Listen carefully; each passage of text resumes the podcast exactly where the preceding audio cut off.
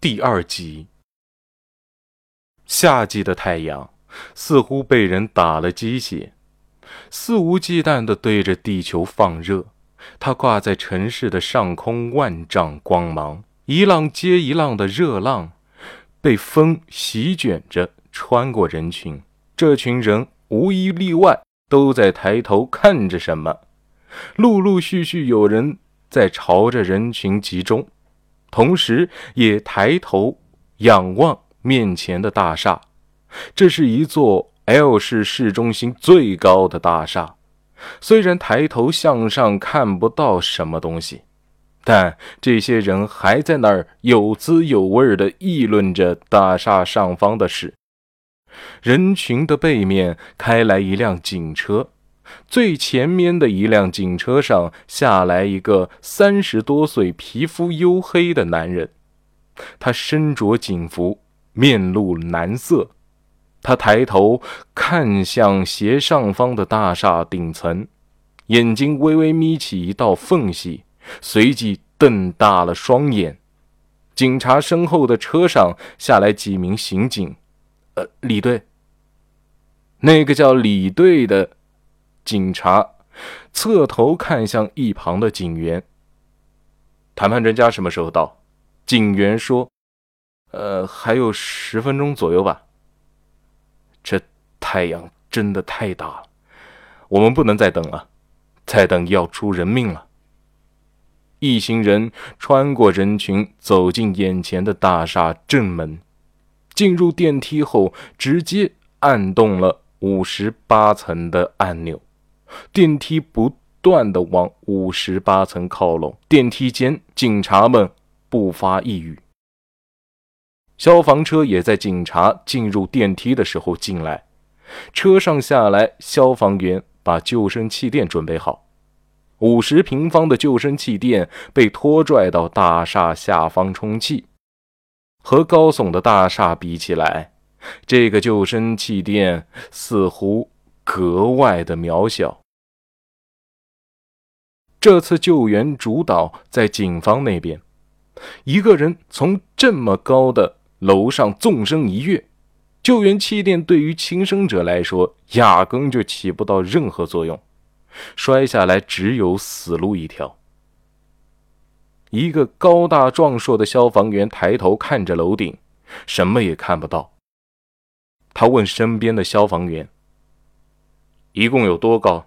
消防员对那个壮汉的消防员说：“呃，头单层两米五二，再加上楼层的高度，呃，有一百四十七米左右吧。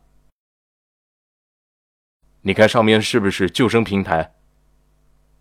我们看看能不能做个缓冲台。”壮硕的消防员指着一块凸起的平台。你看那，呃，这得上去看一下。我们刚接到热心市民的电话，在我市市区城市地标性建筑国贸大厦楼顶，疑似有人打算跳楼轻生。不知什么时候，记者已经出现在人群的最前面，因为逆光的原因，镜头始终无法聚焦轻生者的身影，只能隐约的看到有一个人在楼顶。晃晃悠悠的，女记者的手指向消防车和奔向大厦的消防员。警方已经介入，消防一中队在准备搜救方案。电梯中的警察面色阴沉，他们不知道楼顶的情况究竟是什么样子的。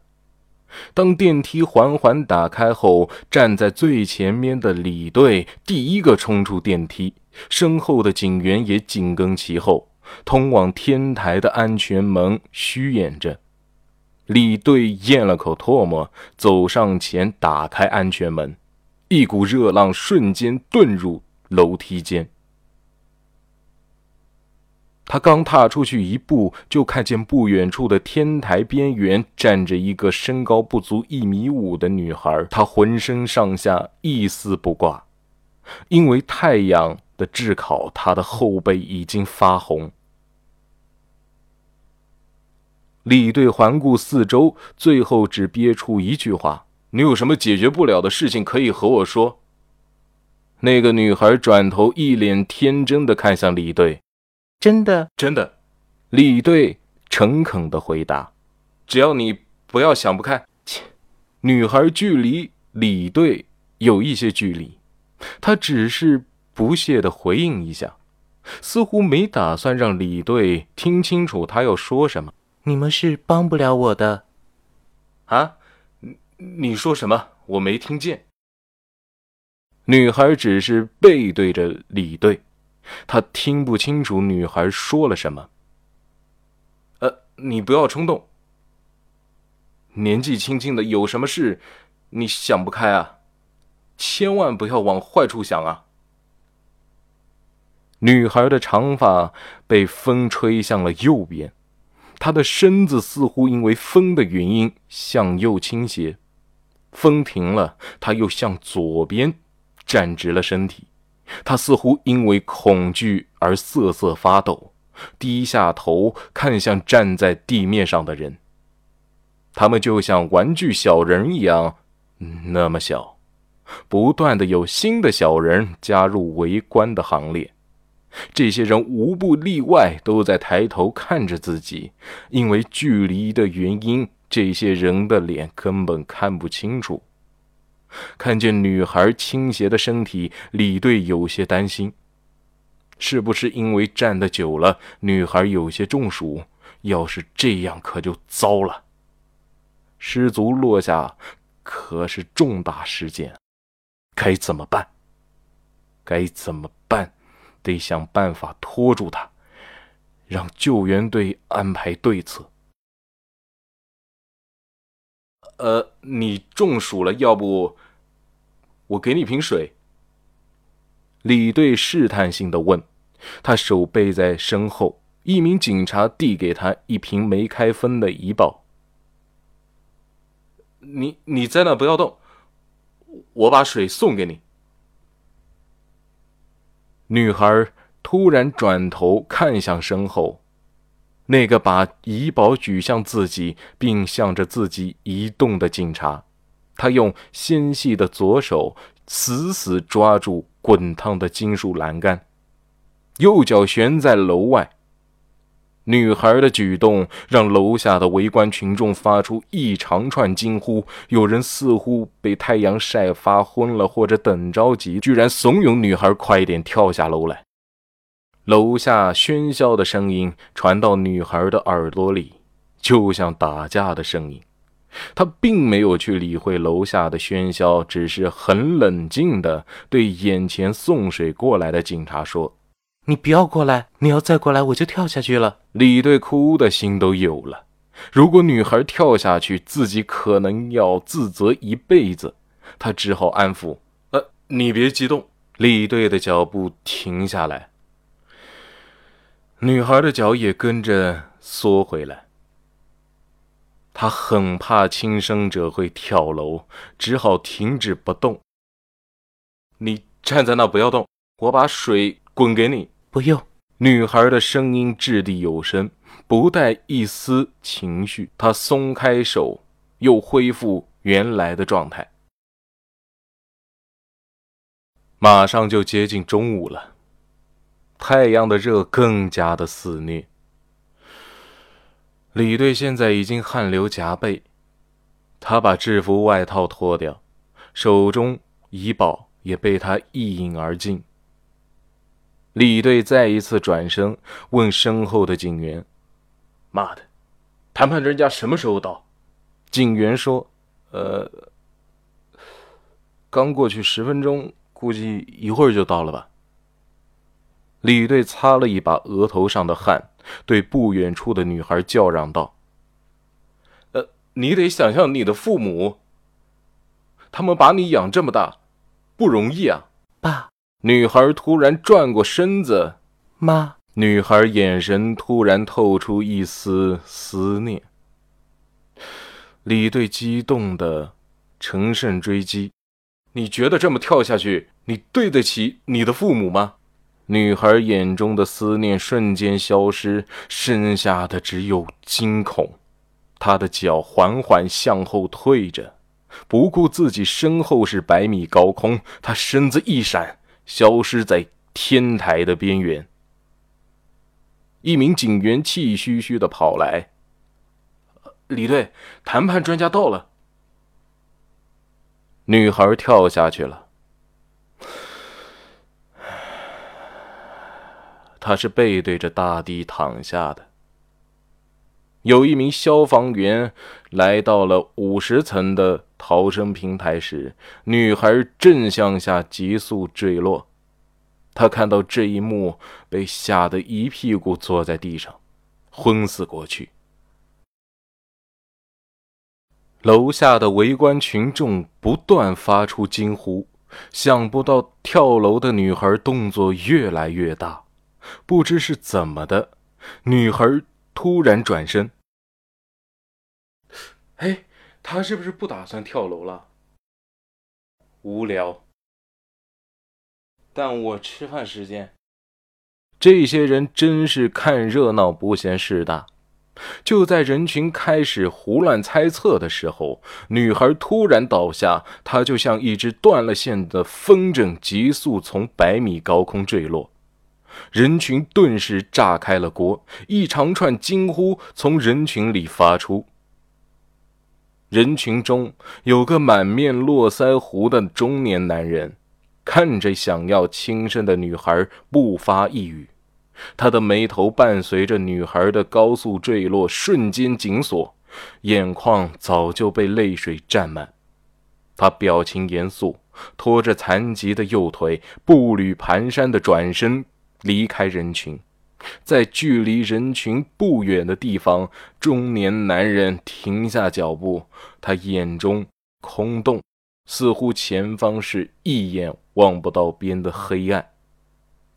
几秒钟后，男人似乎下定了什么决心似的，他从口袋掏出一条白绫，在额头上扎紧，似乎希望就在眼前。他突然转身。对着背对着自己的人群嚎啕大哭起来。中年男人打算把这几年来的苦难，连同女孩的死一起宣泄出来。向下高速坠落的女孩被忽如其来的邪风推向了救援气垫的左方，消防员来不及移动还在充气的巨大气垫，只能眼睁睁地看着女孩。砸向坚硬的地面，女孩落地的巨响居然超过了围观人群的惊呼，他们的惊呼戛然而止，死一样的沉默，似乎一根针落地都能显得非常的刺耳。滚烫的热风也像是躲避晦气一般停止了。就在围观人群关注坠楼女孩死状如何惨烈的时候，人群的后方突然传来一声歇斯底里的哀嚎：“我的女儿！”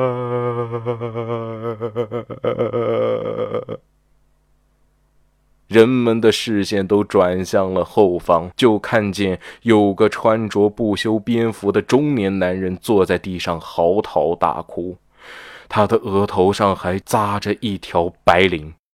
中年男人低着头，双手在腿上一个劲的乱拍，数落着跳楼女孩：“呃我的女儿，你怎么就那么惨啊？你让……”爸爸，我怎么活啊？我的女儿，我的肉啊！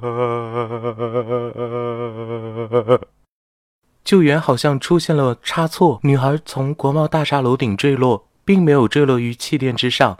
就在刚才，好像听到有人在哭，跳楼轻生的女孩。大家跟着我们的镜头一看究竟。刚才报道的女记者带头钻入人群，让摄像师跟着自己。就在刚才，我好像听到了有人在哭跳楼轻生的女孩。大家跟着我们的镜头一看究竟。